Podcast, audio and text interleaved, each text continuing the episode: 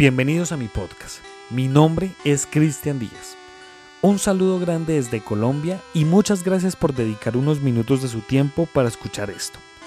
El día de hoy traigo para ustedes un podcast bastante interesante y es una sección, por así decirlo, que a mí personalmente más me gusta y podría decir que es mi favorita, que son las historias de ustedes.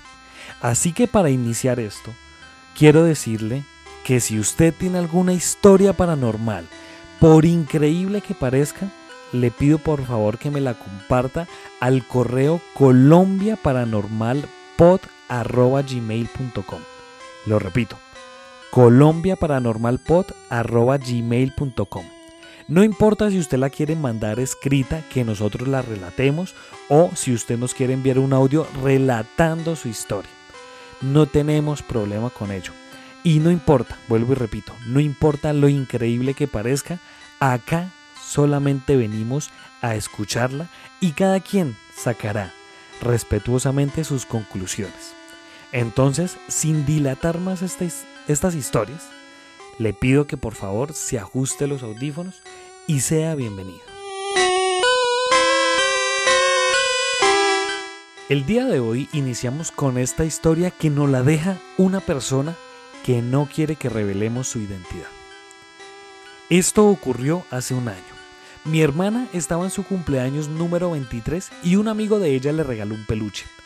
Ese peluche a mí me pareció súper extraño, ya que su aspecto era básicamente parecido al de un duende. Tenía un sombrero rojo que tapaba su cara y solo notaba su nariz. La boca estaba tapada por una barba algo desordenada y tenía como vestimenta un saco de lana gris y un pantalón café que le tapaba los pies. Luego del cumpleaños de mi hermana, ella notaba que se le perdían y movían cosas en su cuarto, mientras ella no estaba. Al principio sospechaba de mí, pero luego de que uno de sus cuadernos de la universidad apareciera debajo de la cama, después de que todos estuviéramos en una fiesta, sus sospechas tomaron otro rumbo. Fue así que por seguridad e intriga mis padres y mi hermana decidieron instalar cuatro cámaras en el apartamento una en cada cuarto y una en la sala. Al instalar estas cámaras no se volvieron a esconder las cosas, pero tiempo después empezaron los problemas sociales con mi hermana, principalmente los hombres. Mi hermana se enamoró de un vecino del conjunto y tiempo después empezaron a salir, pero siempre, siempre había algún problema antes de que salieran juntos. Los problemas fueron desde que se le perdiera el celular hasta accidentes domésticos, llegando así a que mi hermana tuviera un corte en el brazo que tuvieron que ponerle 15 a 17 puntos. Tiempo después, las cosas con otro hombre no se daban. Mi hermana decidió ir donde una bruja, pero lo único que le dijo fue que a medianoche siguiera una serie de pasos con lo siguiente. Agua bendita, un litro de trago o tequila, barajas, dados, canicas de pantano y un espejo de bolsillo. Pasos que solo ella podía saber, ya que esto se podría usar para pedir favores que para nada son buenos. El duende sigue en la casa, pero solo trae cosas positivas a mi hermana y a la familia. La segunda historia nos la envía nuestro oyente Jorman y la titula como La calle Anselmo. Pero esta vez no seré yo quien la cuente, será nuestro amigo quien con su propia voz nos relate las historias paranormales. Hola Cristian, ¿qué tal? Mira, te voy a contar un suceso que viví a los 13, 14 años que considero paranormal porque no es usual que una, bueno, un niño de esa edad em, viva o sueñe. Resulta que eh, esa noche sentí como si me desdoblara del cuerpo y de un momento a otro aparecía en un plano sumamente extraño. Para que se hagan una idea, es como la típica imagen que tienen del infierno, todo sumamente oscuro, a diferencia de que yo estaba flotando. Yo estaba flotando y había un ser que me tenía de la mano. Eh, en la escena yo podía evidenciar un camino de piedra larguísimo y el resultado de ese camino era una casa y todo el camino estaba estaba lleno de personas como esperando, como haciendo fila, más o menos.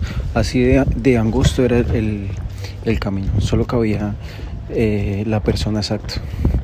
Y alrededor había el agua, abajo. ¿sí?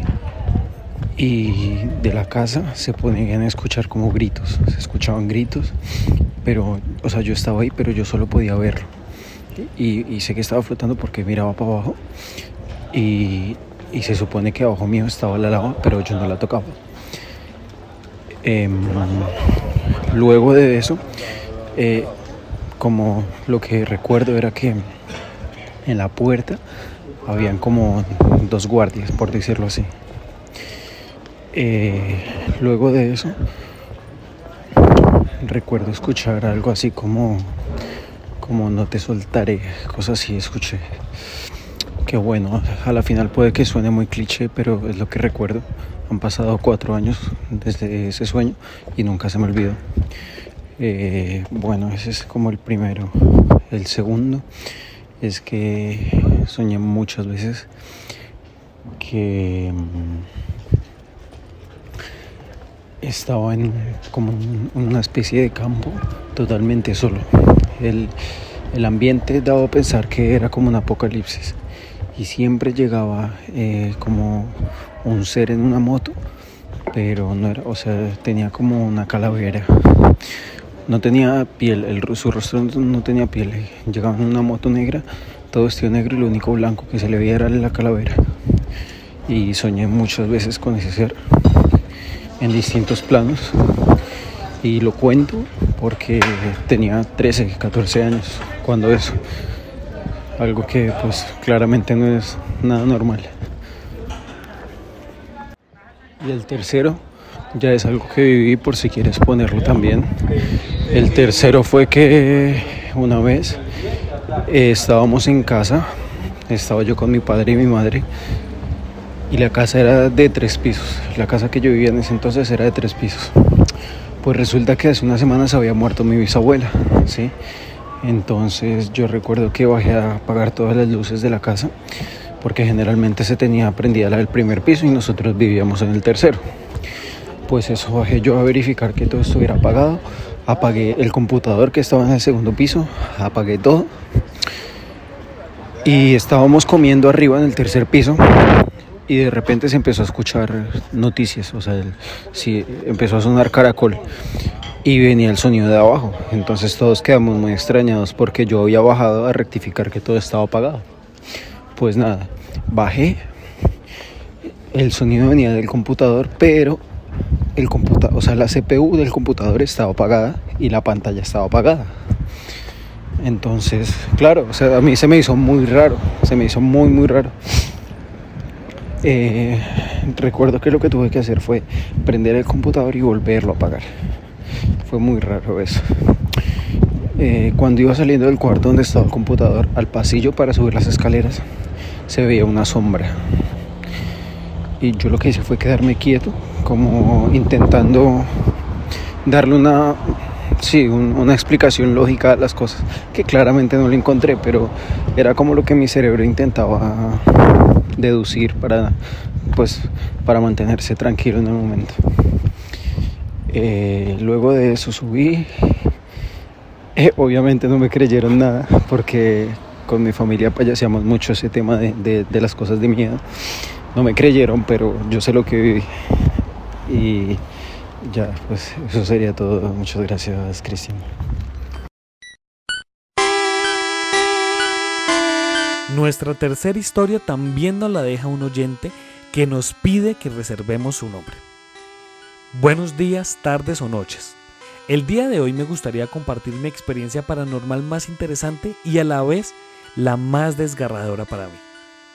Cuando cumplí cuatro años me hicieron una pequeña reunión en un espacio alquilado.